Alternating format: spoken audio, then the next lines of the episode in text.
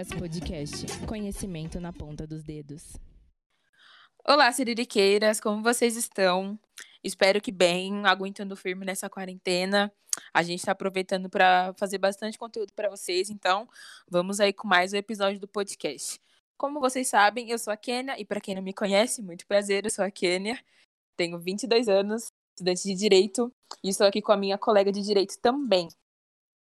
Olá, Siririqueiras, eu sou a Ingrid. Primeira vez que eu apareço aqui no podcast do Siriricas, mas eu sou do Siriricas. Estamos aqui para falar de assuntos necessários. É isso aí. Hoje o nosso tema é sobre o encarceramento feminino e a gente tem uma convidada muito especial para falar sobre isso com a gente hoje.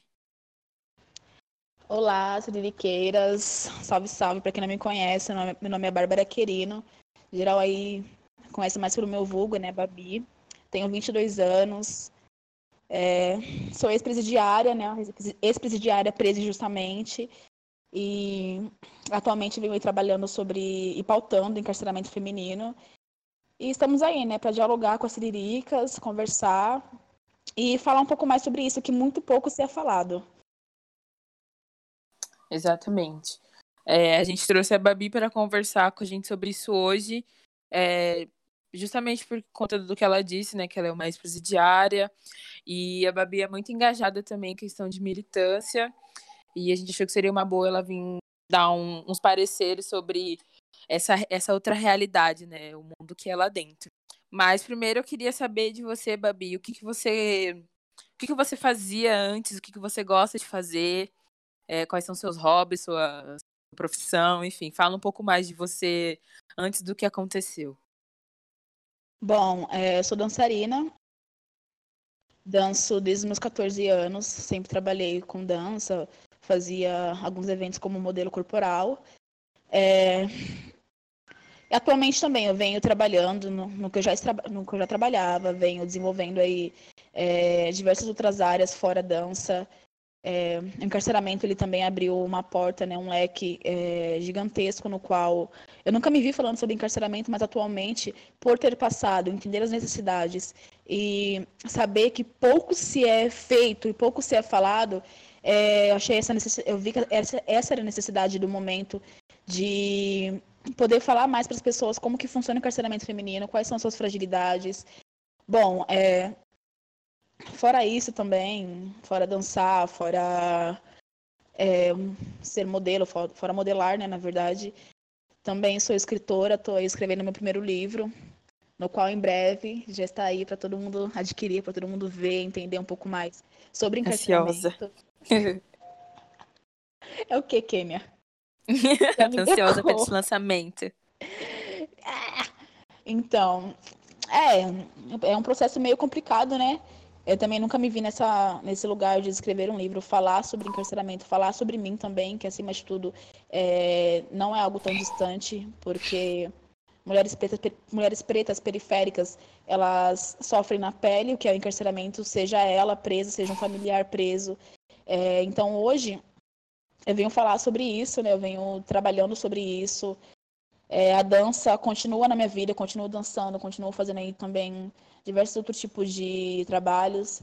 Porém é isso, né? O encarceramento ele veio, o encarceramento ele não veio assim repentinamente, o encarceramento ele é algo que me levou para outros mundos, né? Para outro modo de pensar. É importante. Importante. Ainda mais a gente precisa entender, né? Que a gente precisa desmistificar o espaço da prisão, né? Que ela é colocada como espaço de correção, mas ela mais distorce do que corrige de fato, né? Essa é a principal problemática que a gente precisa entender nesse estado punitivista que a gente vive, que no final da conta não ressociabiliza ninguém, né? socializa ninguém. Só distancia ainda mais, fazendo, parece que o Estado te impõe você ser reincidente no crime porque não te dá oportunidade nenhuma. Nem dentro, tipo, de você ver esperança, muito menos fora, né? Sim. E é bem complicado, né? Porque tem essa questão que as pessoas, o, o, sistema carcerário ele pontua algo que não acontece, né? Ele fala que a cadeia ela serve, serve para ressocializar pessoas, porém na verdade é diferente. Cadeia é a famosa fábrica de criar monstros. Se você é preso injustamente, se você se depara numa realidade que não é a sua, é, dificilmente você vai é, se manter com o mesmo pensamento.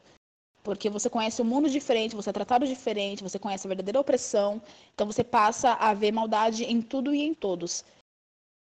Fora que as condições também é precárias, né? Te desumaniza o máximo, não te coloca nem como condição de humana, de uma pessoa que venha lá para refletir ou não. Tem situações de presídios que as pessoas não sabem nem se vai acordar, porque morre de fome, não consegue comer a comida. Morre de fome assim, né? Não consegue comer a comida, sempre tá muito fraco, não dorme direito. Fora as brigas, a, é, apanha muito também, né? Dos agentes lá penitenciários. Sim, é, digamos que dentro do sistema carcerário, para você sobreviver, você tem que seguir uma base bem bem disciplinada, né, que é o que eles falam. É sempre cabeça baixa, mão para trás, é sempre humilhação atrás de humilhação para você conseguir algum atendimento, uma comida digna, você tem que se humilhar e dificilmente você pode impor o que você pensa, caso contrário, você sofre diversas consequências, como castigo, você é, apanha, você perde visita, perde diversas, diversas, diversas coisas que é o mínimo que a gente teria que ter, né? É, e esses agentes, né, a Babi tá aí pra dizer, ratificar tudo aquilo que eu tô falando, e numa conversa que a gente teve mesmo, né, informal, fora aqui do podcast, que tava contando sobre uma menina que ela foi discutir com uma agente, né, e ela acabou tendo o benefício dela negado porque a gente foi e acabou prejudicando ela de alguma forma, não lembro qual era a ocasião, se era liberdade condicional, mas se é privado da liberdade da liberdade, de tudo, Ainda tem isso. Ainda tem isso, né? A gente tem que lidar com isso lá dentro. E te, eu tenho uma dúvida aqui, queria perguntar para a Babi. Eu estava estudando sobre né, o sistema carcerário feminino e eu vi, apareceu um comentário para mim, não só uma vez, que a cada dia mais a porcentagem cresce a cada 10% dentro do sistema carcerário feminino. Você sentia essa superlotação lá dentro? A rotatividade de presas entrando e saindo era muito grande? Como é que era? Sim, é basicamente aquela coisa. É o famoso 5-5, né? Vou jogar para vocês um exemplo do que eu vivi lá dentro. Muitas mulheres, muitas mães de família são presas por é, furtar alimentos, é, coisas assim básicas para sobrevivência. E nisso, elas iam presas no artigo 155, que é o furto, que é sem nenhum tipo de arma de fogo, arma branca, nem nada. E nisso, elas iam presas, passavam uma, duas semanas, eram soltas, é, aí furtavam novamente, iam presas novamente. Então, assim, é, o CDP que é muito. que é, é, Você vê isso com mais frequência, porque CDP é onde você aguarda sumariar os processos, onde você aguarda uma resposta definitiva, definitiva do judiciário e você acaba, tipo, também apodrecendo lá, porque muitas das vezes essa resposta demora. É, eu vi muitas pessoas, pessoas que eu conheci no começo da minha cadeia, que estavam. Assim, exemplo, eu acabei de chegar na cadeia, é, vi pessoas indo embora de Alvará, passavam-se uma semana, um mês, voltavam novamente. Então, assim, as celas ficavam em superlotação e para que não houvesse nenhum tipo de reclamação, é, às vezes elas iam embora, mas sempre voltavam. Então não era sempre que a cela ficava tipo num, uma quantidade mínima de pessoas, era sempre 15 para cima, 20 para cima. Num espaço super apertado, né? Sim, é, eu vou falar assim por Franco da Rocha. Franco da Rocha é uma cadeia no qual tem diversos raios, né, e diversas celas, são nove celas. Uhum. E cada cela é, a gente chama de jega. Jega é, basicamente era onde você dormia, onde você colocava seu colchão, que eram pedras. Eram 12 jegas. Então, essas jegas sempre estavam lotadas. Fora isso, tinha pessoas que dormiam no chão também, aguardando um espaço, aguardando uma pessoa ir embora para poder subir para a pedra. Então, eu já vi, eu, eu, cheguei lá, era praiante, a gente fala que é praia quando coloca o colchão no chão para dormir. Cheguei lá, era praiante, a praia estava super lotada. Passou um mês, foi esvaziando, mas passou mais um mês, encheu novamente, sabe? Então, é, essa coisa das pessoas irem voltar é constante. Elas têm e não é um erro da pessoa, assim, especi especificadamente. A gente fala também, quando a gente fala em encarceramento, principalmente encarceramento de superlotação, encarceramento feminino, a gente fala de oportunidade. As pessoas saem é, da cadeia buscando alguma oportunidade, algum emprego, não encontram, para sobreviver, sobreviver, algumas é, acabam furtando, acabam indo para o tráfico e voltam. Então a gente entende também que é um problema social, não é um problema das mulheres que, que estão sendo presas. Com certeza, porque por mais que as pessoas acreditem na sua na sua personalidade, conhecem você antes do que aconteceu. Não falando de você específico, assim, no geral mesmo. Quando você Sim. sai, você fica, você carrega esse fardo, querendo ou não. Então, ainda tem muito preconceito, por mais que as pessoas falam que hoje em dia as coisas estão mais construídas e tudo mais, a gente sabe que não é assim que funciona. E isso é um lance que eu acho que é bem é, reportado assim em alguns filmes e documentários, porque as pessoas elas saem e elas não têm um apoio às vezes nem da família. Muitas vezes eu já tive no centro e chegavam pessoas em mim, homens, mulheres, enfim, pedindo alguma ajuda para comprar passagem para voltar de, da cidade que veio, porque enquanto estava preso não teve contato nenhum com a família, não tinha ninguém para dar uma força, a pessoa não conseguia, tipo, saiu da cadeia e não conseguia nem voltar para casa. Então, você sai de lá completamente desnorteado. Sim, falando é... problema social, né? É, eu tava vendo que a maioria dos casos, mais de 50% dos casos, são de mulheres que entram lá por conta de tráfico. E muitas das vezes essas mulheres que entram, nem são delas, né? A Babi acho que fala melhor, Sim. melhor disso. Assumem até para marido, namorado. É, teve caso já de irmão que assumiu e chega lá a mulher abandonada. Nem a pessoa mesmo que ela entrou, assinou, né, o, o BO, não vai lá visitar ela. É uma parada que, assim, é... eu vi diversos casos, aconteceu isso comigo também, porém comigo foi um pouco diferente, porque o meu irmão, ele assumiu tudo, né? É... Foi o sistema mesmo que quis meter todo mundo é, na mesma e continuar com todos encarcerados. Mas eu vi muitos casos de mulheres que assumiram é, por conta dos maridos, alegando que ah, o marido estava foragido, tinha medo e não ia ter estrutura, então assumiram o lugar dele. Vi casos de mães assumindo por, por causa de filhos é, pelo mesmo motivo. E quando a gente fala desse mesmo motivo, é o medo dessas mães, dessas mulheres, de ver o seu, seu parceiro ou então seu filho encarcerado, sabendo que ela mesma na rua não teria estrutura para poder lidar com o encarceramento e acaba se entregando no lugar da pessoa. Mesmo que, é, de acordo com é, as, as investigações da polícia, né, que na verdade não, não investigam nada, é, aparece lá que a pessoa não tem nada a ver, que a pessoa não cometeu nenhum tipo de crime, ela permanece encarcerada por ter assumido algo que não era dela. Sim, isso é muito triste porque a gente vê, no caso, essas mães que, que tomam os lugar, o lugar do filho e a família não entende isso. E é isso que acaba muitas vezes gerando o abandono, né? Tipo, não, a família não vai visitar o marido, enfim não vai visitar e a pessoa fica abandonada. Sim, é, eu vi um. Bem no, bem no finalzinho, antes de eu ser é, mudada de cadeia, né? Antes de eu ser uma bonde, trans, antes de eu ser transferida, na verdade, eu vi um caso de uma mãe que ela ia visitar o filho, assim, frequentemente, o filho dela estava preso.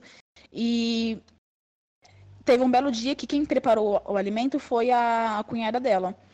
Essa cunhada colocou droga assim dentro do feijão, foi detectado na máquina e essa senhora foi presa. Ela não sabia o que tinha dentro do, do, do alimento que ela estava levando para o filho dela.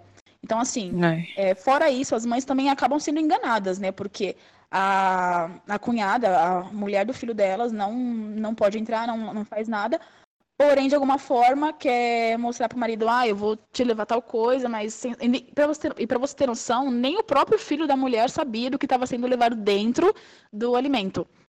Então, assim, você entende que é muita coisa de má fé também. As mães acabam sendo ingênuas e acabam não tendo é, tantos cuidados, porque vai pensar que a pessoa vai querer é, complicar ela, ou então prejudicar ela, indo visitar o próprio filho dela.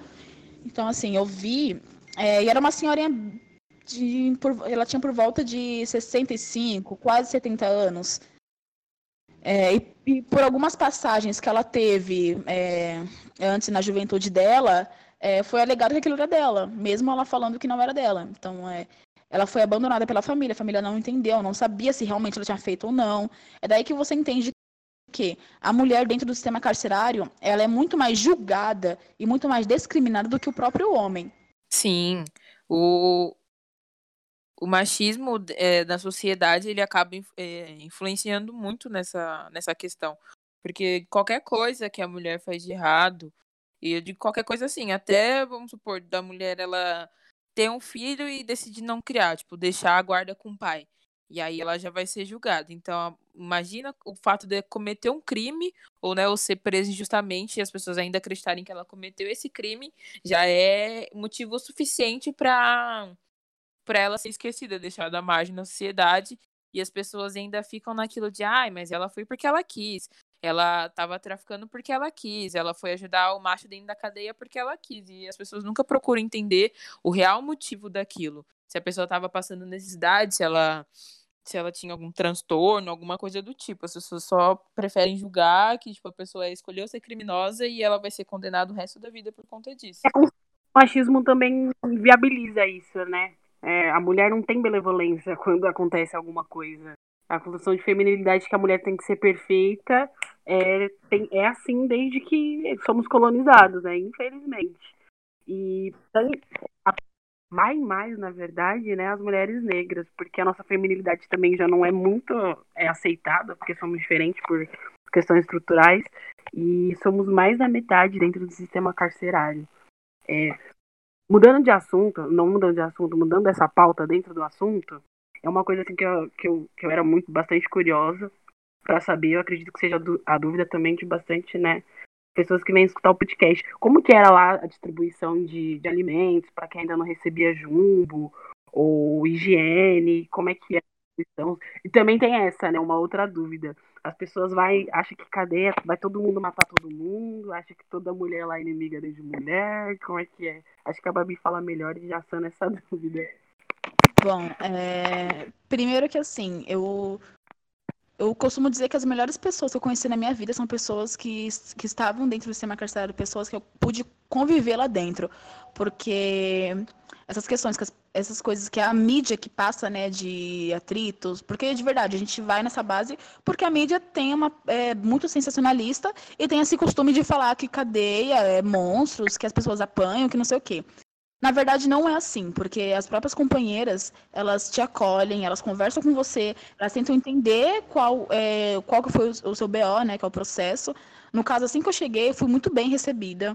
É, na cela que eu cheguei também, as meninas conversaram comigo na hora, elas viram que eu não era do crime, porque elas têm essa sensibilidade de entender quem é e quem não é, até mesmo pelo modo que a pessoa fala, que a pessoa se porta. É, e nas questões de alimento, é, cada cela assim tem uma batida, né? A batida que a gente fala, digamos que é uma regra, mas é entre nós e é uma regra que é bem tranquila. E na verdade é, a gente não considera tanto como regra porque é algo que a gente faz já por estar dentro daquele lugar. Sempre que chega um, sempre que chega jumbo, a gente separa uma quantidade para a gente comer no nosso individual, porém separa também a quantidade para a cela inteira comer.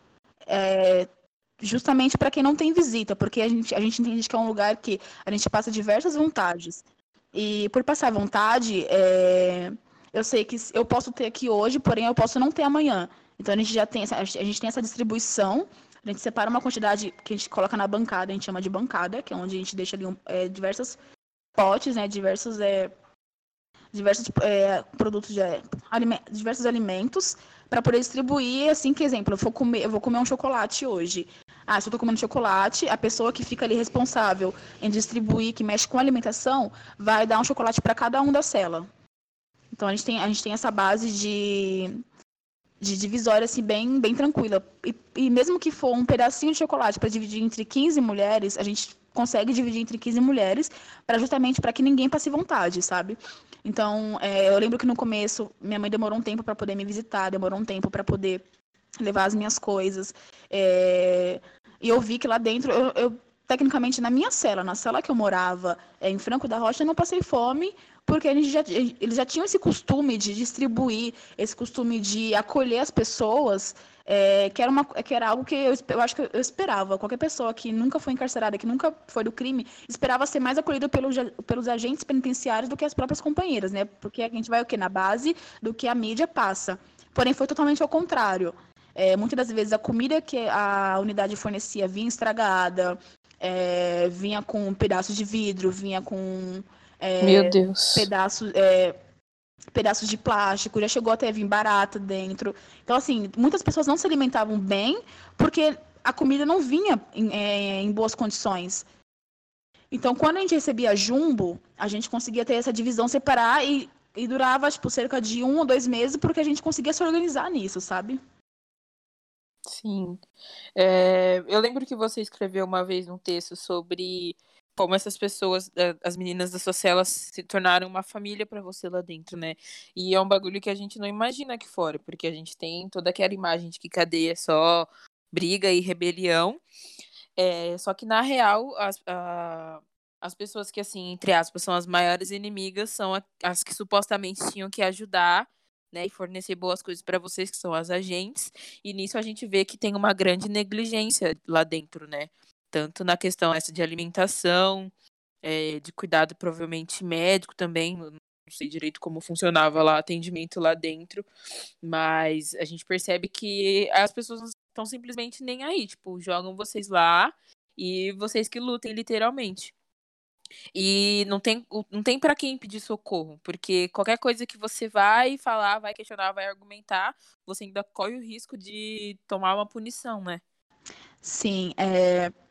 quando eu falo, né, que é, as meninas lá dentro se tornaram minha família, justamente por isso, porque eram pessoas que eu convivia todos os dias, eram pessoas que se a gente tava, se uma tava doente, todo mundo tava ali ajudando, todo mundo, tipo, se, se eu tinha algum remédio, eu tinha um de pirona, se eu tinha é, algum remédio para dor de cabeça, a gente é, dava pra pessoa, a gente tentava cuidar ao máximo. Eu lembro que tinha uma menina que morava na sala que eu morava, ela tinha asma. Então, assim, eu peguei três crises dela lá dentro, porque era difícil ela ter, porém, quando ela tinha, era muito complicado porque ela chegava a passar mal, ela não conseguia respirar. Ela teve uma vez que ela estava na, na, jega dela, a jega dela era a terceirinha, que é a última jega que é a mais alta. Então, como eu era a única lá da cela que subia, porque a maioria também era, eram mulheres idosas, eu tinha que subir lá, eu tive que subir lá, ajudar ela a descer com calma, botar ela na capa, a capa onde fica as grades, que a gente tem acesso ao pátio. É, botar ela lá na capa, sentar com ela, respirar, pegar uma bacia de água e tentar fazer com que ela se acalmasse e respirasse. Enquanto eu fazia isso, outras companheiras chamavam a atenção das funcionárias e a gente não teve nenhum tipo de retorno, sabe? Chegavam com alguns remédios que ela não podia tomar, a gente já falava, a gente já chega, ela chegava, a gente falava, olha, ela tem isso, isso, isso, isso, ela toma esse remédio. Tem na casa? Ah, não tem na casa. Então, assim, ela vinha com outros remédios que a menina não podia tomar, que ela poderia, tipo, piorar a situação dela. Então, aí que a gente consegue, conseguia entender que era, era nós por nós. A gente se cuidava, a gente. É, quando uma estava mal, uma estava chorando, a gente estava ali conversando, porque a gente entende que, independente do tempo que a pessoa está presa, a dor ela é a mesma. Então a Sim. gente fazia diversos papéis. A gente era psicóloga de nós mesmos, a gente era médica de nós mesmos, a gente que é, a gente se alimentava com o que a gente tinha por, por isso mesmo, pela própria negligência do, da, da, da unidade. E tem diversas unidades aí que que propagam diversas imagens, ai, porque aqui a gente tem isso, isso, isso, mas é tudo mentira. Eu passei por três unidades, que foi Franco da Rocha, a PE de Santana, que é a penitenciária feminina do estado, e o semiaberto do Butantã. E assim, todas as vezes que eu, que foram poucas vezes, porque é difícil você conseguir um atendimento médico, as vezes que eu fui, elas sempre vinham com dipirona. E quando não vinha, quando não vinha com dipirona, vinham com parmegan. Parmegan, parmegan é um antialérgico que dá sono. Então, assim, elas meio que já davam ele, porque sabia que ele, o resultado que ele ia dar no corpo, que a gente ia sentir sono, e a gente ia dormir. Então, assim, elas tecnicamente dopavam a gente para que a gente não é, continuasse é, pedindo atendimento toda hora, sabe? E é muito doido essa, essa falta de suporte, porque as pessoas que, que que geralmente tem aquele discurso de que bandido bom é bandido morto, elas sempre ficam reclamando de que não, porque o governo paga muito para cada preso, que não sei o quê, que tem que ter outro jeito. E aí a gente fica tipo, mas tá, e para onde está indo esse dinheiro? Porque se não tem, um, não tem condições de dar uma comida boa, não tem condições de ter remédio, é só o mínimo do mínimo, porque de pirona vai curar o quê? Dor de cabeça e febre. Se a pessoa tiver um treco lá dentro, eles vão fazer o quê? Então, é, eles falam, né? Eu vi aqui, né, que é uma base de 2.400, quase 3 mil reais que eles falam que gastam por presos. É, eu tinha feito um texto recentemente também falando para onde que está indo esse dinheiro, né? Porque as condições uhum. não são é, as melhores. É, a alimentação é, não, é sempre assim, é sempre a mesma coisa. Arroz, feijão, ah, eu venho linguiça, ah, eu venho salsicha, coisas que a gente sabe que é super baratas assim no mercado, sabe? É, e quando eu falo que é barato, é porque, assim, tem de, eu, se eles falam que é dois mil e pouco por preso, por, por detento, e a unidade deles tem mais de 100 pessoas presas, é, tecnicamente a gente teria que ter uma boa alimentação. É, fruta, raramente a gente via. Quando via, a gente até ficava feliz, nossa, hoje tem banana, hoje tem laranja. Então, é, eram coisas que eram muito difíceis. É, eles, eles, poderiam, eles podem até falar, ah, mas esses gastos estão indo para água, para luz, para não sei o que, para medicamento. Mas mesmo assim, para onde que está onde que tá indo tudo isso? Porque Exatamente. muitas vezes a unidade ficava sem água, a unidade ficava sem luz, a gente ia falar com o funcionário, ai, porque acabou a água na rua. Então, assim, quase é, era cerca de três a quatro dias na semana que faltava água na unidade, sabe? Aí você para e pensa, é, numa cadeia feminina no qual as mulheres menstruam, é, não ter água é o cúmulo do cúmulo, é a humilhação de tudo. Você tinha que guardar a garrafa para você poder só lavar suas partes íntimas. Isso quando deixavam você guardar a água. Quando, quando deixavam você guardar a garrafa. Porque na direta, assim, é, no Butantã mesmo, tinha blitz e eles faziam blitz de para poder pegar a garrafa. Então, assim, cada cela tinha. Uma, cada pessoa tinha que ter uma garrafa só. Sabendo que a unidade eles... fica sem água durante quatro dias, como que uma garrafa ia dar para quatro dias? Muito bizarro. E quem diria que poderia estar com numa cadeia, né? Isso a mídia mostra, isso a Globo não fala. Não, isso porque falam, ah, porque se você quer conforto, vai pra cadeia. Não é assim, a gente não tem nenhum tipo de conforto, o banho é gelado, a comida não é boa, o atendimento é horrível. Eu dou graças a Deus que eu fiquei doente poucas vezes. Se eu não me engano, eu fiquei gripada duas vezes na unidade. É, mas também foram gripes assim muito rápidas, porque os remédios que eu precisava, as minhas companheiras tinham e me davam. Porque se eu fosse esperar pela unidade, eu só ia viver de dipirona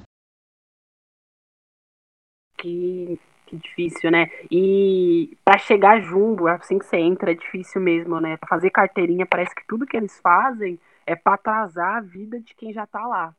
Não Sim. tá, tá preso por, um, por algo que às vezes nem cometeu, ou por um crime que, vamos ser sinceros, furtar, é, crime famélico. Furto, né? Não é caso de prisão, né? É caso do governo, né? Falar, poxa, eu tenho que ajudar essa família que tá numa situação muito precária, né? Então, Exatamente, porque é, tem casos tipo, de pessoas que, igual a Babi comentou no começo, vai, vai pra cadeia porque furtou uma bolacha, manteiga, essas coisas. E, meu, se a pessoa chegar ao ponto de entrar no mercado que seja para furtar isso, ela não tá, ela não fez nenhum plano mirabolante igual a pessoa que vai assaltar banco, sabe assim, ela não tá roubando o celular de manhã na esquina. É um bagulho de estado de necessidade.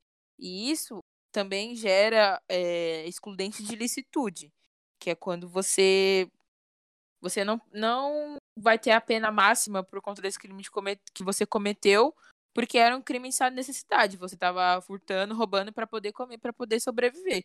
E quando você joga essa pessoa numa prisão em situação precária, com pessoas que é, às vezes cometeram realmente crimes e crimes mais graves, você tá correndo o risco dessa pessoa ou ela voltar com problemas sérios psicologicamente, ou ela realmente voltar é, querendo entrar na vida do crime. E outra, mesmo que a pessoa tenha cometido um crime, sei lá, tenha matado alguém ou assaltado um banco, que eu também. Banco é rico pra caralho. Culpa.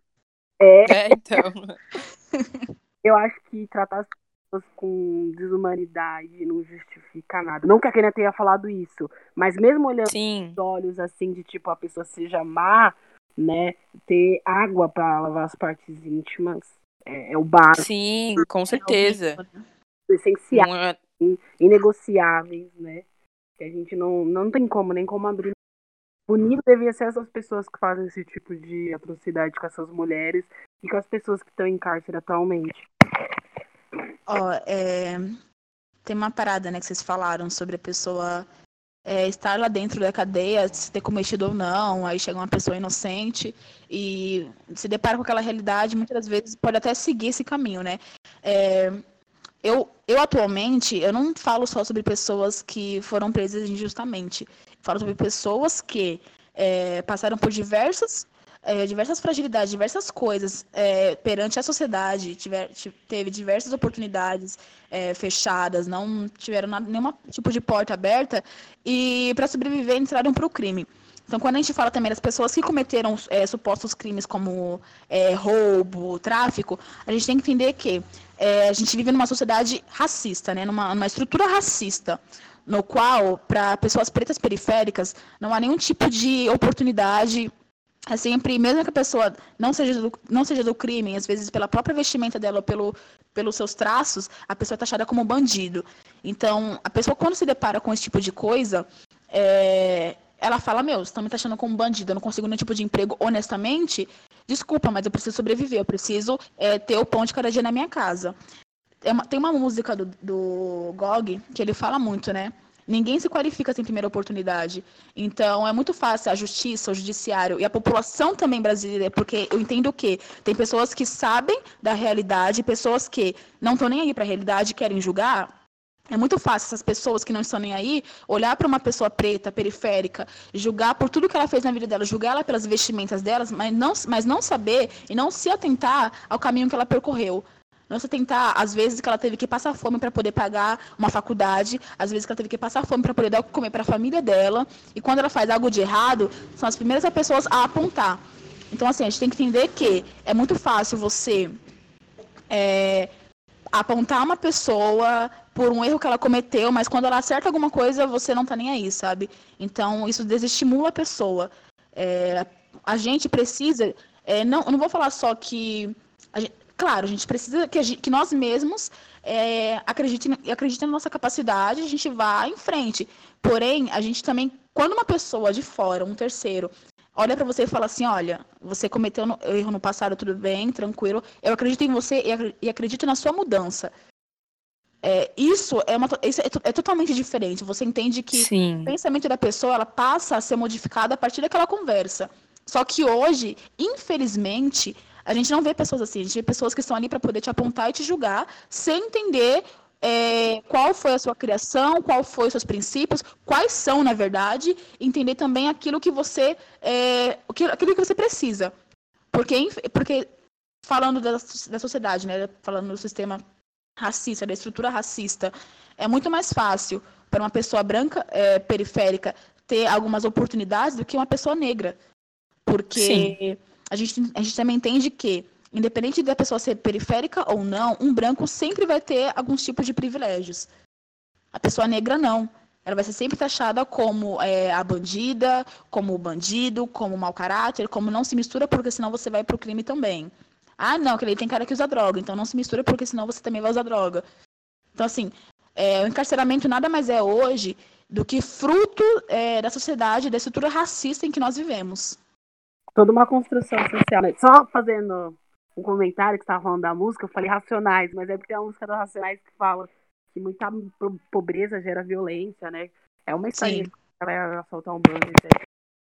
Sobre a construção social de que levam as pessoas ao encarceramento em massa, eu estava vendo aqui, tinha até uns perfis das brasileiras que são encarceradas, é, 30% das pessoas têm ensino fundamental, 50% nem ensino médio concluíram, né? São jovens também essas mulheres e ressalta, né, que é algo que eu tinha comentado, realmente a sociedade racista.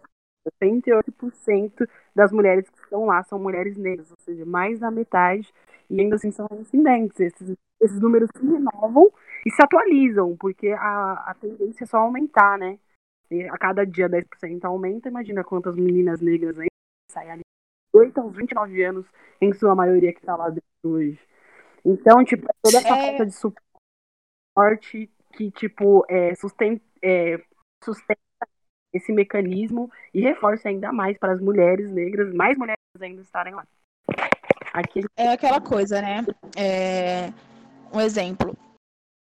Muitas das meninas que eu conheci lá dentro que foram presas é, por algo que cometeram, foi porque justamente estava na época de escola, viu a família passando necessidade, acabou engravidando cedo, não teve estrutura nenhuma, não teve um apoio ali naquela hora, sabe? A, a estrutura familiar não era é, totalmente. Como eu posso. A palavra. É... A palavra acabou de sair da minha cabeça, gente, peraí. A base familiar não era é, totalmente assim construída, sabe? Não era uma base assim é, forte. A pessoa ela acabou é, tendo que fazer as coisas erradas, porque justamente não, primeiro que não conseguiu a oportunidade, segundo que é, geralmente é na fase da adolescência, ah, e tenho cerca de 15, 14 anos, minha família está passando fome, eu vou escolher fazer o quê? Sabe? Então, a gente entende que as pessoas falam, ah, mas eu vejo muito jovem aí arrumando emprego cedo. Só que é difícil, eu comecei a trabalhar com 14 anos, mas eu vi, as, eu, mas eu, Bárbara, eu pelo menos eu vi e passei é, por aquilo que assim, eu não escolhi trabalhar em certos lugares, porém a sociedade me jogou naquele lugar porque ah, eu estava cursando ainda escola, é, era uma mina negra, né? Sou uma mina preta, e ah, não olharam para minhas qualificações, olharam para o meu tom de pele. Eu já cheguei a fazer entrevista, tipo, no, no aeroporto para trabalhar numa, numa empresa ali de, de aviação, no qual as mesmas qualificações que eu tinha, outras pessoas tinham também, porém quem passou? Quem passou foi uma pessoa branca. Então, assim, para mim foi jogado o quê? Ah, vai, vai trabalhar como atendente em tal lugar, é que você vai se dar melhor ali. Então, eu entendo que, mesmo eu suando, procurando, é, fazendo diversas entrevistas, eu entendo que, a sociedade, que não sou eu que escolho meu emprego, é a sociedade que escolhe por mim, sabe? Sim, as pessoas, elas abraçam muito aquele discurso de meritocracia, de que quem quer consegue, mas é, não é justo uma pessoa, uma criança, no caso, uma pré-adolescente, começar a trabalhar com 13, 14 anos, vocês concordam? Então, assim, muitas vezes, tipo, a, a pessoa não tá com cabeça para isso naquela época, e, mas ela, ela, ela sente alguma, algum tipo de pressão de que ela precisa, às vezes é só ela e a mãe, só ela e o pai, enfim. Se vê numa situação de que precisa fazer alguma coisa para ajudar em casa, para sustentar a casa, e começa desde cedo procurar trampo, e desde cedo é, é jogado de lado, é rejeitado, é, tem que escutar as pessoas falarem que você não vai conseguir, que você não é bom para fazer isso, você não é bom para fazer aquilo. E então não tem como você falar em oportunidade, tipo, de quem quer correr atrás, sendo que você, é, as pessoas, a sociedade, ela não dá essa chance de você correr, tá ligado? Ela meio que quebra as suas pernas antes de dar a largada, que é para você não conseguir chegar, mas para depois lá na frente ela ficar com esse discurso de que ah, foi para a vida do crime porque quis, porque a oportunidade teve, só que né, a gente sabe que não é bem assim. Sim. É, é meio antes de virem falar, né, nos comentários, que a gente tá falando que, ah, então essa pessoa negra que vai ser presa, é porque eu não consigo enxergar uma realidade onde somos 54% da população e enxergar 68% da população carcerária também dentro, dentro dessa sociedade. É, é bizarro. Não tem como falar que as oportunidades Sim. mesmas, não tem como falar que os lugares que a gente vai alcançar é fruto do nosso esforço, porque não tem. Né? A gente já tá atrasado assim que nasceu com a pele mais escura. A gente já tá atrasado quando a gente nasce no negativo, enquanto tem gente que nasce com herança. Entre outras Sim. mil coisas, entendeu? O que a gente está Exatamente. a mais é que o sistema é, carcerário parece que foi feito para um tipo de população, né? Foi para um, pessoas específicas. Que são essas pessoas? As pessoas pobres, as pessoas desfavorecidas, né, de oportunidade, que a gente sabe quem são, são as pessoas negras, e para é, continuar, né, a manutenção desse mecanismo de corrupção, porque também acredito que a cadeia seja um, um lugar onde lava muito dinheiro. A Bárbara já falou que não é impossível que. Com certeza. não, não preso. Enfim, né? Tudo isso é um sistema que a gente sabe quem favorece e quem são. Quem é favorecido e quem são os desfavorecidos. Sim, é... eu falo, e, tipo, entrando nesse assunto também, né? Falo também após o encarceramento. É, tem, eu vejo também que é, é, muitas questões também de julgamento, né? Conheço diversas pessoas aí, diversas mulheres que ficaram presas comigo. Algumas saíram antes, outras saíram depois. E até hoje não conseguiram trabalhar, é, conseguir, não conseguiram um, um, emprego no qual conseguissem é, ganhar um salário ok e no qual não tivessem que às vezes, omitir algo que passou na vida para conseguir esse emprego. Porque muitas pessoas omitem, é, muitas mulheres omitem com medo de perder esse emprego, sabe? não vou falar, ah, eu sou ex-presidiária, porque senão a pessoa pode ficar com um pé atrás, como a gente sabe que fica, e não conseguem acessar alguns espaços. É, aí, é que nem eu falo, agora eu vou falar, tipo, um pouco sobre mim, né? Uhum. Tem alguns espaços, tem alguns lugares que eu consigo, assim, é, emprego porque as pessoas me conhecem. Mas mesmo assim, isso não, isso, isso não me deixa de ser uma ex-presidiária, no qual eu sei que se eu não tivesse esse apoio, eu fosse buscar é, outro tipo de emprego, eu não ia ter a mesma facilidade. Então a gente, a gente, também, tem que, a gente também tem que entender que é, após o encarceramento também tem um trabalho de acreditar e apoiar nas pessoas. Porque eu conheço pessoas que estão é, vendendo bala dentro do, do metrô, do trem, porque não conseguem arrumar nenhum tipo de emprego é, com a passagem que tem. Então, eu já eu passo a entender que a sociedade fala muito, né, que hoje tem diversas oportunidades para esses presidiários, mas quem são esses presidiários? Quem são essas pessoas que eles estão dando oportunidade, sabe?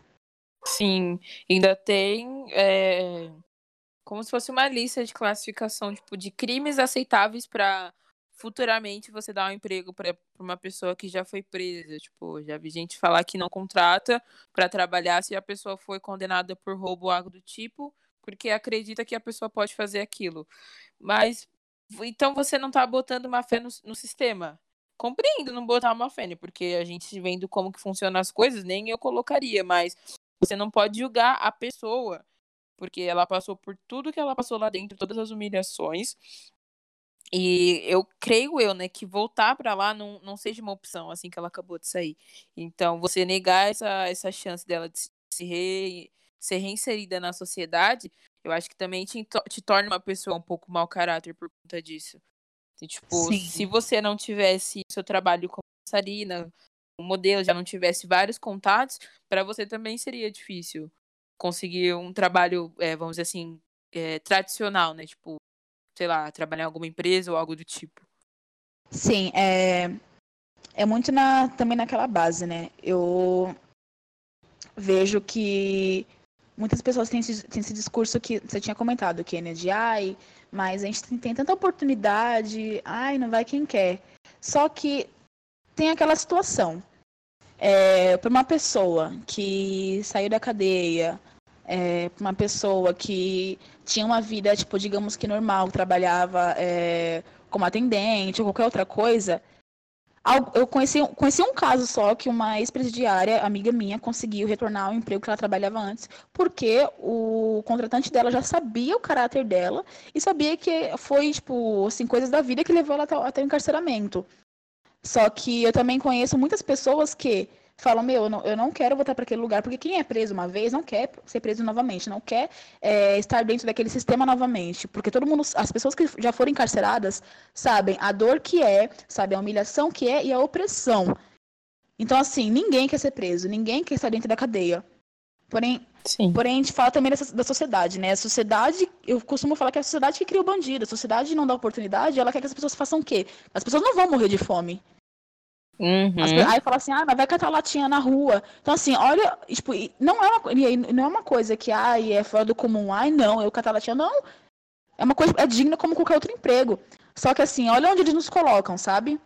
De, Exatamente. Aí, tipo, eu, eu tenho qualificação, eu posso trabalhar, tipo assim, como na administração, posso trabalhar com qualquer outra coisa, mas, pelo meu histórico, eu me, me colocam no lugar de vai, tipo, catar lixo, vai catar é, latinha. Não que isso não seja é, emprego digno, porque é, todo emprego é digno. A partir do momento que você está trabalhando ali para sustentar a sua família, é digno. Só que a gente entende também que, ai, olha o que, que olha o que, que, eles querem pra gente, sabe? Sim, amiga. Porque é, se você perguntar pra essa pessoa, com certeza ela não ia responder de cara que ela faria isso. Porque é muito, muito fácil para ela falar com a bunda no sofá, nos seus 20, 30 e poucos anos, tipo, já tendo já tendo cursado uma graduação, uma pós que seja, tá lá falando, ai, mas é só catar latinha. Você acha que você ia ter o que você tem hoje se você tivesse catando latinha? Sabe assim? As crianças que estão vendendo bala no farol, vendendo as coisas. Vocês acham que daqui, tipo, cinco anos ela já vai ter a vida dela completamente restabelecida, vai ter se formado na escola, que seja, vai estar numa escolinha de futebol, numa escolinha de inglês? Não vai estar. Tá.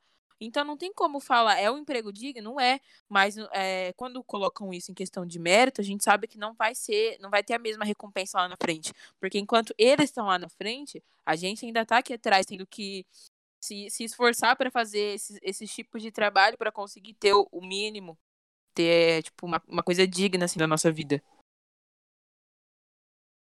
É, isso é verdade. Eu conheci, eu converso muito com uma amiga minha, né, que ela tá trabalhando no, no trem, tá vendendo bala, tá vendendo um monte de coisa.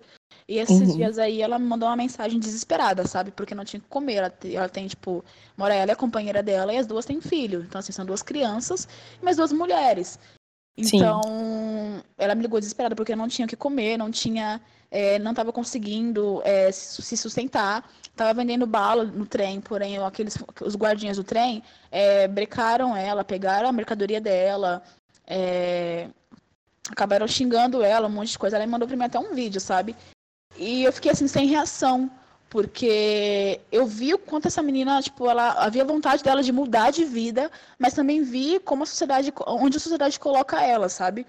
É, Exatamente. assim, eu tô aqui com uma galera aqui no Bloco do Beco, a gente tá fazendo várias campanhas aí pra ajudar algumas pessoas periféricas pra poder, tipo, distribuir cesta básica. Conversei com a galera, a gente conseguiu é, fornecer algumas coisas pra ela e vai tentar encaixar ela em algum em um projeto aqui, tipo, pra receber algum auxílio durante esse tempo de, de quarentena.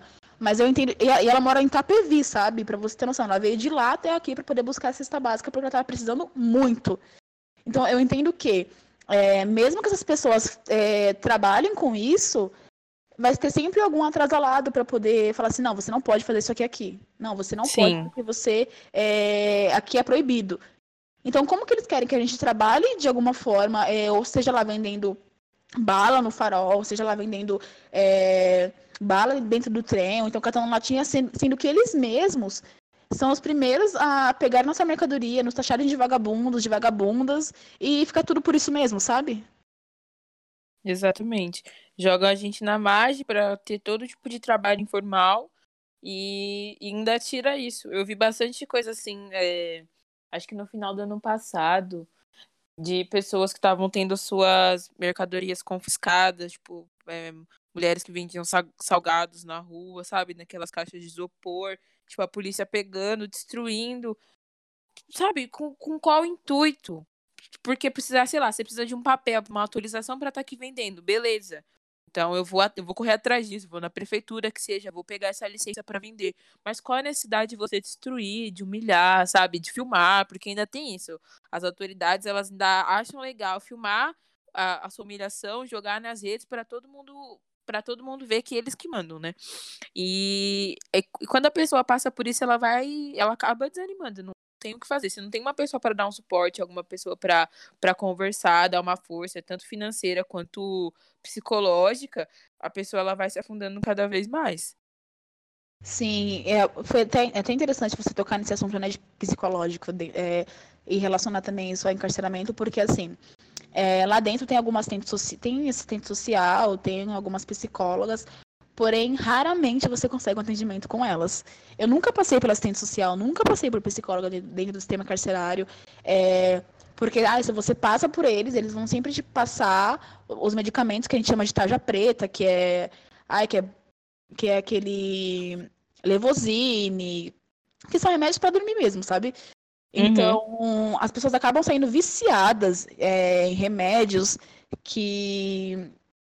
remédios controlados, justamente porque não, não precisa desse remédio, porém, como o sistema não quer que as pessoas estejam lá todos os dias, não quer que as pessoas cobrem, elas vão disponibilizar isso, sabe? É uma coisa que, até onde eu sei, teria que ter feito um estudo, teria que ter feito tipo, diversos tipos de exame, eles não fazem nada disso.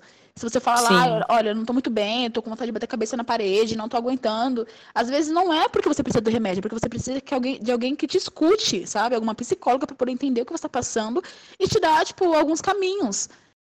E lá não Eles vão isso. pelo. Eles optam pela parte mais fácil, né? Sim. Eles optam nisso. E você, em relação a isso, é, depois que você que você saiu, como você se sentiu que você conseguiu ser reinserida? Como que foi trabalhar seu psicológico depois aqui fora? Tipo, você sentiu um impacto muito grande, al- alguma diferença muito grande é, em relação às, às pessoas que você convivia antes e agora? Bom, é, até hoje eu sinto, sabe? Eu não vou falar que são todas, porque você mesmo, você me conhece há anos. Então, é, digamos que eu fui muito, eu fui, fui muito bem acolhida, fui muito bem abraçada.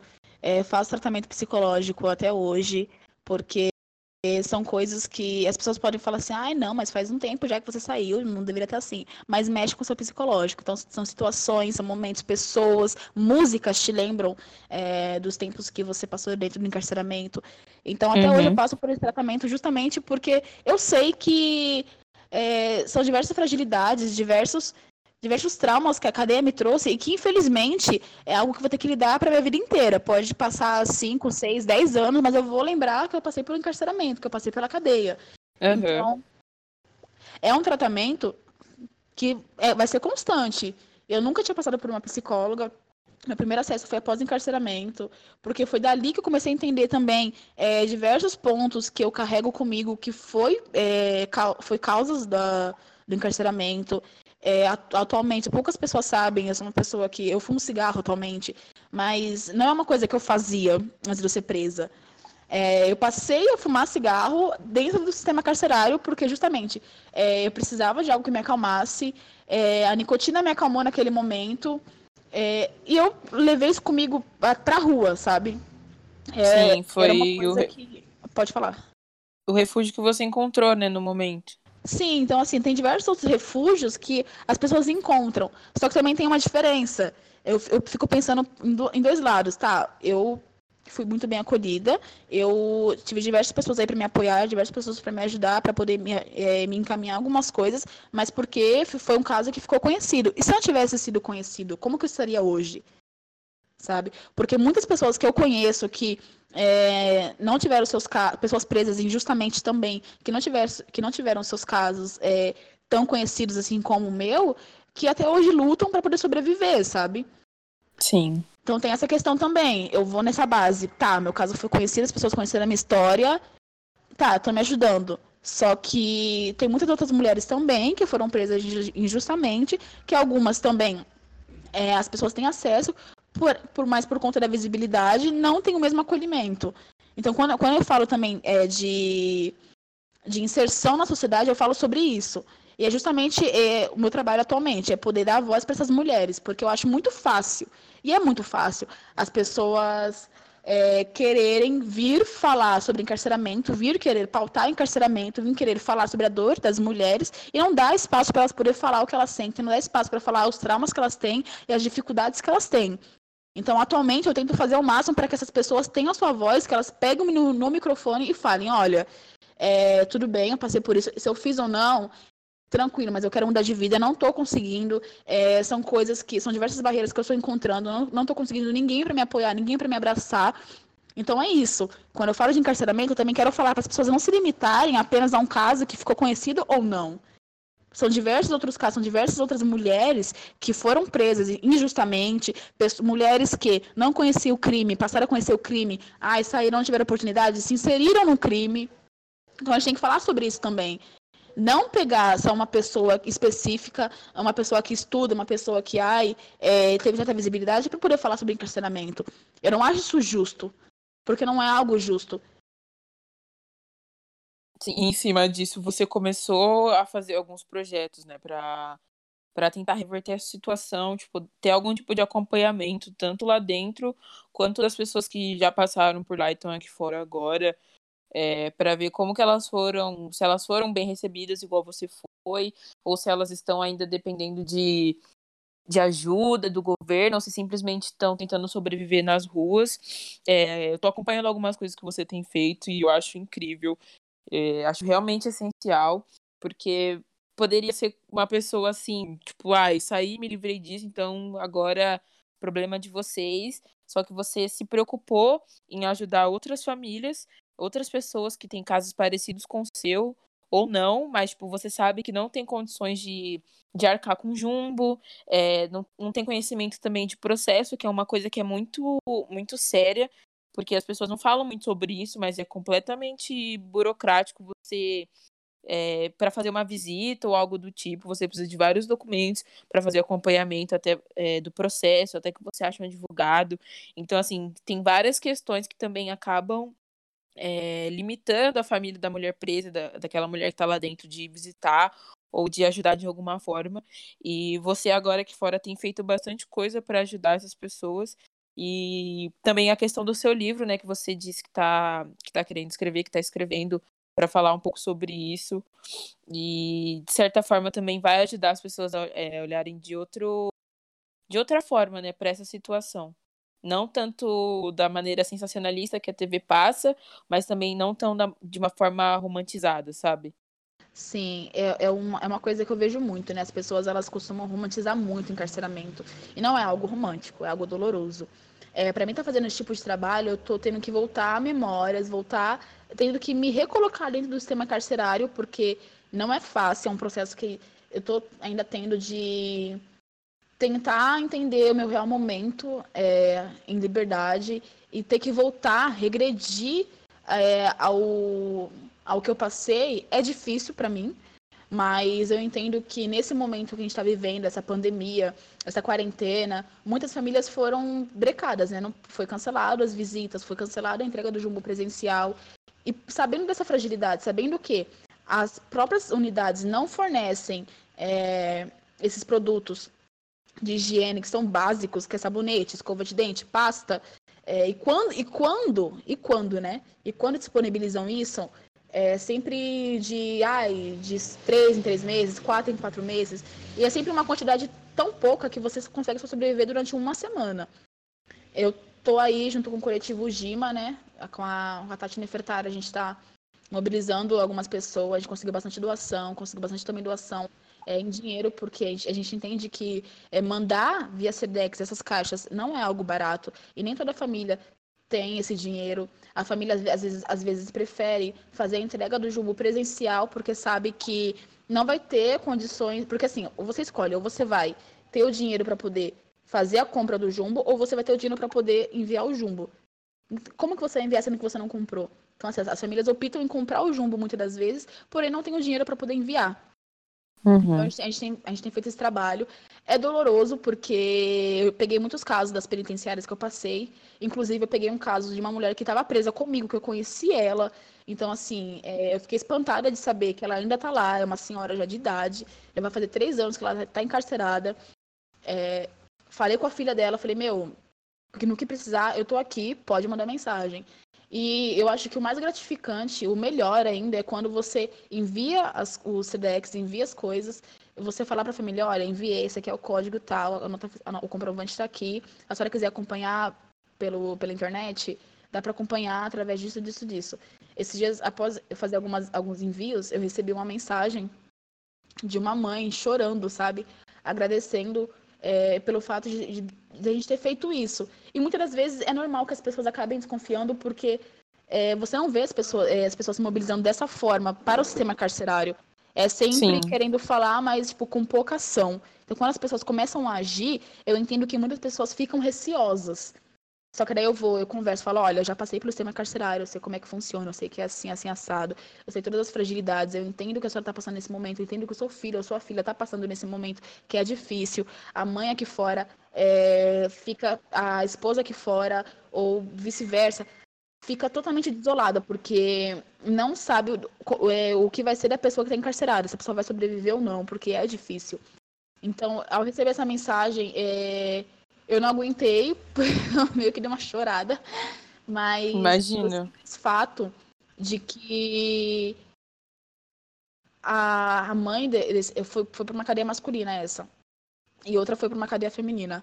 A mãe desses detentos, elas viram que aquilo que eu estava fazendo ninguém nunca fez e que elas podiam confiar e podiam entender que eu não estou aqui para atrapalhar, estou aqui para ajudar.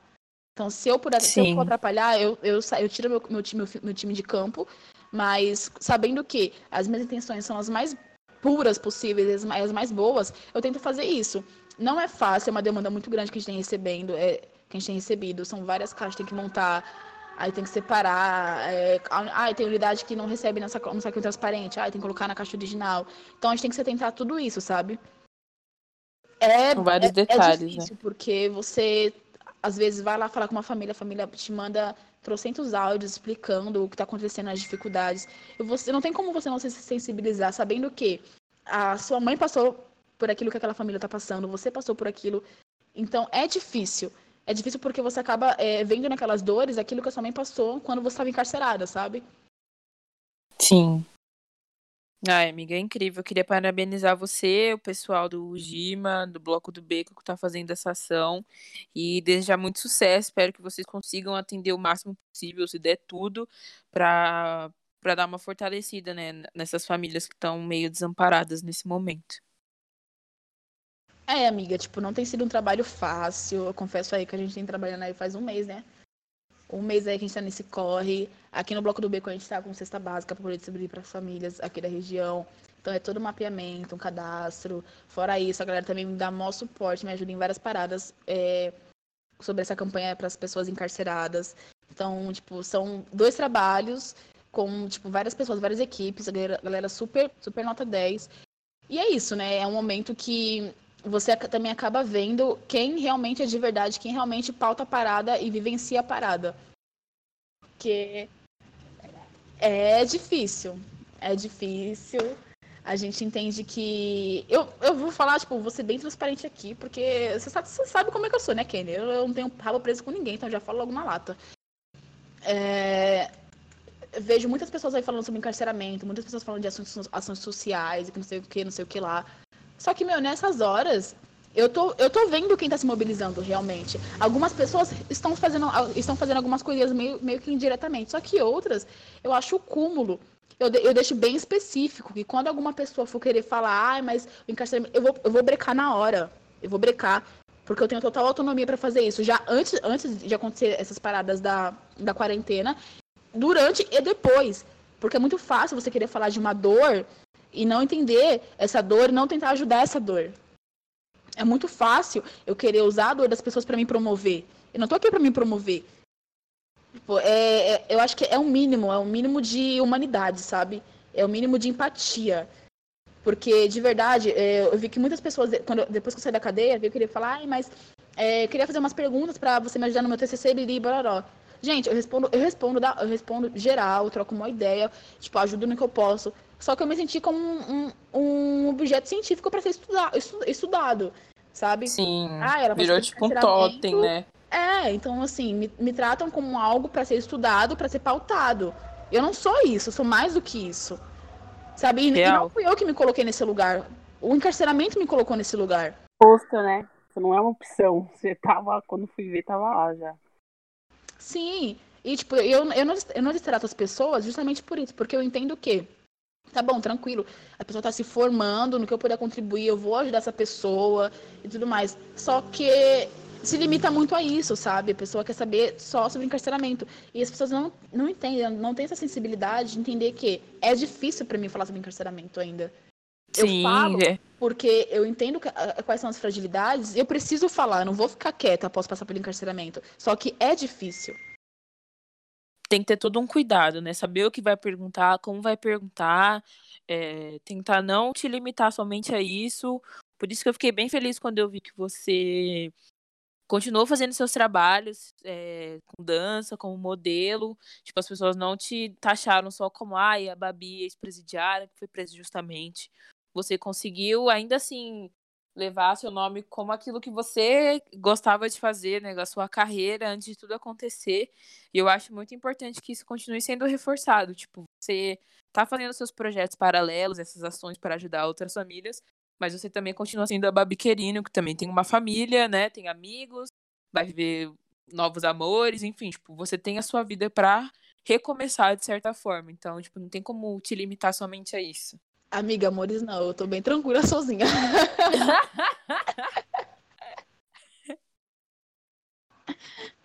Importante, eu acho fantástico. Ela conseguiu tirar toda essa, essa imagem de ex-presidiária, de, é, de ser presa injustamente, no, no sentido de que ela é uma artista, ela é uma pessoa ativa. Eu sou muito mais do que é, uma prisão injusta. Eu sou isso, eu sou aquilo, e hoje ainda assim tá escrevendo extrapolou todos os limites que você poderia fazer, né? Com a ajuda de muita gente, das mídias sociais e etc. Mas é importante mais ressaltar que fala de você e da sua causa, né? As pessoas vêm falar, ah, eu quero saber o que aconteceu, eu quero saber como é que é. Mas é importante a gente abraçar a causa, ter empatia e colaborar para isso, né? Não ficar na curiosidade. Quem não se importa. É. Sim. Esses dias na rede social, mano, advogado, né? Não tem nada a ver, mas falo, advogado que não se importa com direitos advogado esposo, né? Mas a gente pode abrir ainda mais, né? As pessoas que não se importam com direitos humanos são pessoas curiosas. De fato, tem muito curioso, pessoa para se importar. É uma questão que eu, eu tenho vivido muito, né, atualmente. É, com certeza, tipo, é óbvio que eu conheci diversas outras pessoas após o encarceramento. E tem algumas pessoas que, sim, se limitaram a isso, sabe? Fazer esse tipo de pergunta, ah, mas como é que é, não sei o que, não sei o que lá. Só que tem pessoas que é totalmente diferente. É, sentaram comigo e falaram assim, meu, eu quero saber quem é a Babi, é, além do, do encarceramento. Porque assim, eu entendo que, tá bom, tranquilo, você passou por isso, você superou isso, mas eu quero saber de você. E aí, como é que tá os planos? O que, que é, como é que tá agora? Tipo, como que você tá lidando com isso? Como que você lida com as pessoas querendo te procurando sempre para falar sobre encarceramento? Cansativo? Às vezes é. Só que eu acho que é, é muito mais do que isso, sabe? E quando a gente também fala sobre a questão de, de, de, advocacia, eu também tive uma roda de conversa lá na OAB, as pessoas foram falar sobre encarceramento e tudo mais.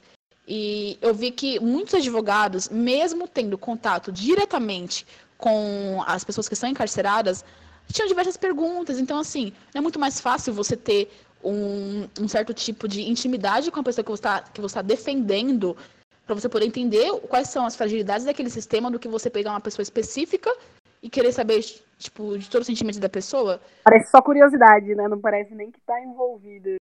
Isso. Parece só curiosidade, eu vi muito disso.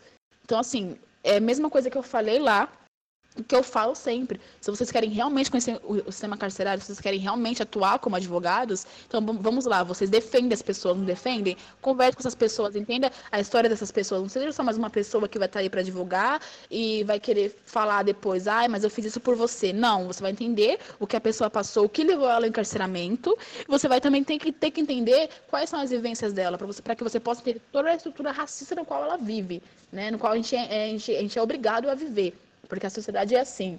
Uma coisa também importante que eu queria falar aqui, é, eu tive essa conversa com outras pessoas também, é que não faz nenhum sentido é, juízes brancos que não têm nenhum tipo de vivência, não tem nenhum tipo de entendimento com aquilo que eu vivi, querer me defender ou então querer é, me julgar, sabe?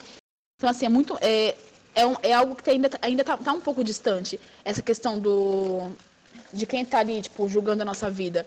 Porque sempre vai ser uma pessoa branca. Essa pessoa branca não vai entender o que, o que, eu, o que eu passei, não vai entender de onde eu vim.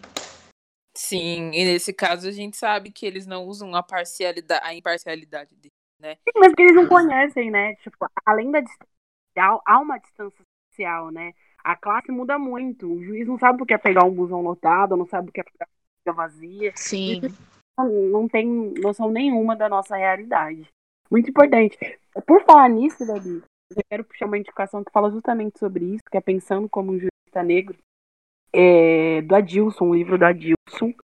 É, fala justamente sobre isso, acho que foi o primeiro livro, assim, não só eu, mas como muitos leitores, né, e operadores do direito, em questões sociais, tem que ler isso aí, para quem quiser entender melhor do assunto. É, também falando sobre é, questões sociais, projetos sociais, né, quiser funilar a respeito do assunto, sobre o que a gente está falando sobre mulheres encarceradas, ah, não sei se vocês já ouviram falar, vou pegar as meninas de surpresa, sobre a Casa Flores. A Casa Flores é uma casa que ela dá uma super assistência, né, para as mulheres Sim. que estão sair do cárcere. É, fica ali na. Fica em Vila Madalena, na zona oeste de São Paulo. Tem até um Instagram deles bonitinhos lá. E também tem um outro site que eu vi faz um tempo já. Acho que eu vi junto com os advogados da OAB que me mandaram, que falam sobre mulheres em prisão, que debatem, né, criam visibilidade para esses assuntos de mulheres em cárcere, né? A Casa Flores, ela fala sobre a ressocializar essas mulheres, né? Mas falam mais bastante sobre as mulheres em cárceres. É um site, também tem o Instagram mulheresemprisão.org.br, para quem quiser ver. Eu gosto de acompanhar bastante para sempre se atualizar e também não deixar esse assunto morrer, né? Porque é muito falado depois é esquecido, como quem sabe. E esse é um assunto que precisa ser pautado sempre. Não pode deixar de ser esquecido. Para quem também, outra pessoa, por fim, né? Minha última indicação aqui é o Direito das Mulheres Presas, um Instagram recente, que me mandaram faz um tempo, mas ele destrincha, inclusive eu peguei algumas informações do que eu falei aqui, que tá lá no perfil deles do Instagram. E Boa. É isso aí. Assim. Vou tentar deixar esses links na descrição do podcast para quem quiser acessar. Eu também tô com aí uma parceria com o Coletivo Libertas, né, que são pessoas que trabalham no sistema carcerário. Duas pessoas que fazem parte desse coletivo estavam no Butantan quando eu estava presa, é, desenvolviam um trabalho é, social, davam aulas de yoga, educação física. É, recentemente pude reencontrar essas pessoas numa roda de conversa que eu participei.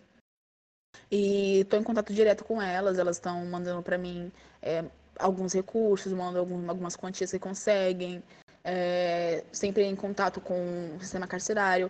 Só não conseguem fazer mais atualmente porque a maioria dessas mulheres são mulheres já de idade. Então, a gente entende que é um grupo de risco no qual elas estão procurando, assim, eu e outras pessoas, para poder se unir e ajudar de alguma forma, sabe? Então, são diversos coletivos aí que também estão entrando em contato comigo para poder ajudar nessa parceria com o sistema carcerário. É, pessoas que já passaram também, estão divulgando, estão é, falando que precisa. Então tem tudo isso. Tem pessoas que estão trabalhando, estão tentando ajudar ao máximo. É... E mesmo que parte dessas pessoas são pessoas de risco, elas tentam ainda é, se arriscar para poder ajudar as pessoas que estão encarceradas, mulheres que estão encarceradas. Que bacana. É... Acho que é isso. Babi, se você quiser, fica à vontade para divulgar suas redes sociais, divulgar o nome dos seus projetos, pessoal que está colaborando, já joga tudo aí, como que o pessoal pode ajudar também com doação. Fica à vontade, o espaço é seu agora. Ah lá, perfect. Bom, é, no Instagram eu tô como Babi Querino. Babi é. Babi, as pessoas falam assim, nossa, mas é como que escreve? É baby? Não, é B-A-B-I-Y Querino, tudo junto. É, e lá tem algum, alguns posts meus sobre a campanha que eu estou desenvolvendo com o sistema carcerário, que é Vidas Carcerárias Importam. E, para além disso, eu estou aqui com a galera do Bloco do Beco. A gente está distribuindo as cestas básicas aqui na região. Tem um trabalho super foda. São pessoas, assim, na faixa etária de 20, 30 anos, no qual as pessoas, é, não, mesmo não sendo da, do grupo de risco, né, estão se arriscando para poder fazer essas entregas para as famílias, sabendo que as periferias também são os lugares que mais passaram fome nessa quarentena, são os lugares que serão mais afetados. A gente vem desenvolvendo um trabalho aí juntos. a galera também da, do Amparar também está desenvolvendo um trabalho junto com alguns coletivos, no qual elas entram em contato com algumas famílias, distribuem cestas, é, mandam alguns recursos para as unidades penitenciárias. Então, assim, tem uma galera se mobilizando, a galera da CUFA também vem ajudando a gente com as doações. Então, graças a Deus, a gente está conseguindo vários, vários parceiros. É... Gente, tem meu Twitter também, só que meu Twitter eu falo muita bosta. falo muita bosta, mas também falo muitas coisas sobre o, meu trabalho, sobre o que eu venho trabalhando. O, que é o Queen Irino, né? Queen, Queen de rainha mesmo, Irino de querino. É... Mas eu venho aí também falando, mesmo falando bosta no Twitter, que eu acho que todo mundo fala bosta no Twitter, mesmo falando bosta no Twitter, eu tô aí falando também sobre o sobre meu trabalho, tô tentando compartilhar o máximo que eu posso, é, entrando em contato com algumas pessoas para poder conseguir mais parceiro, conseguir mais doação. Então, assim, a gente vem fazendo muitas coisas juntos para que a gente possa atender todos esses lugares que serão mais afetados com essa quarentena, né? Sabendo que, é, infelizmente, é, será o nosso espaço que vai ser afetado. A periferia Sim. vai ser afetada. Sim, sim. Babi, eu queria te agradecer por essa participação espetacular, né? Muito nos agregou e acrescentou. É redundante, mas só queria colocar mais um adjetivo. é, eu tô realmente aqui com todas as dúvidas sanadas. E você, doutora Kênia? Ai, que chique. Eu também estou muito satisfeita. Também queria agradecer, Babi, por ter acertado, aceitado participar com a gente. É falar um pouco sobre a sua experiência, falar um pouco sobre o seu trabalho, né? Tanto antes quanto depois que está acontecendo agora. E mais uma vez parabenizar por esses projetos, você e todo o pessoal que está nessa mobilização. E falar que você, para vocês que vocês podem contar com a gente, o que estiver no nosso alcance também a gente vai fazer, que a gente não está sozinho nisso. E é isso, muito obrigada. Ah, amiga, só mais um adentro, né? Que eu falei das minhas redes sociais, falei do Bloco do Beco, quem está em parceria aí. É, eu também tenho o Instagram do Bloco do Beco, que é arroba, underline Bloco do Beco, né? A galera aí tem fortalecido, fortalecido real. Graças a Deus é bem pertinho aqui de casa, então assim, é do Bloco do Beco para casa, da casa pro Bloco do Beco. Ótimo. E, tipo, no correio também, né? Mas quando a gente vai no correio, a gente tem todos os cuidados, assim, máscara, álcool em gel, luva.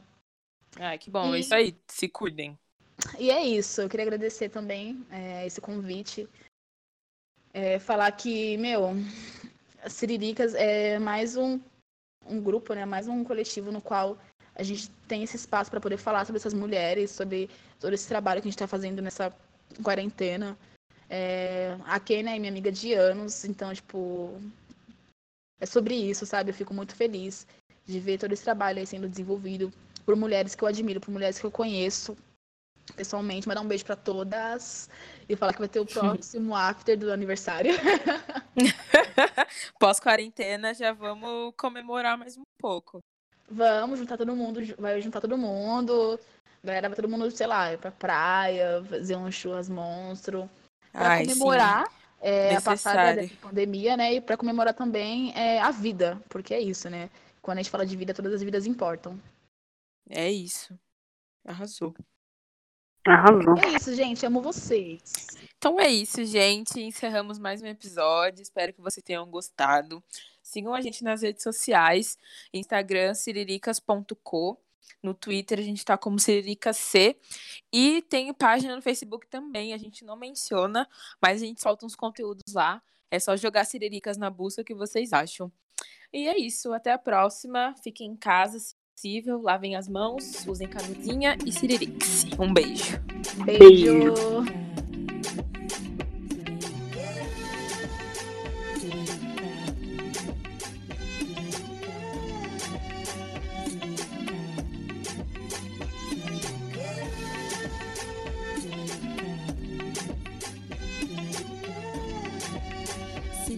Podcast. Conhecimento na ponta dos dedos.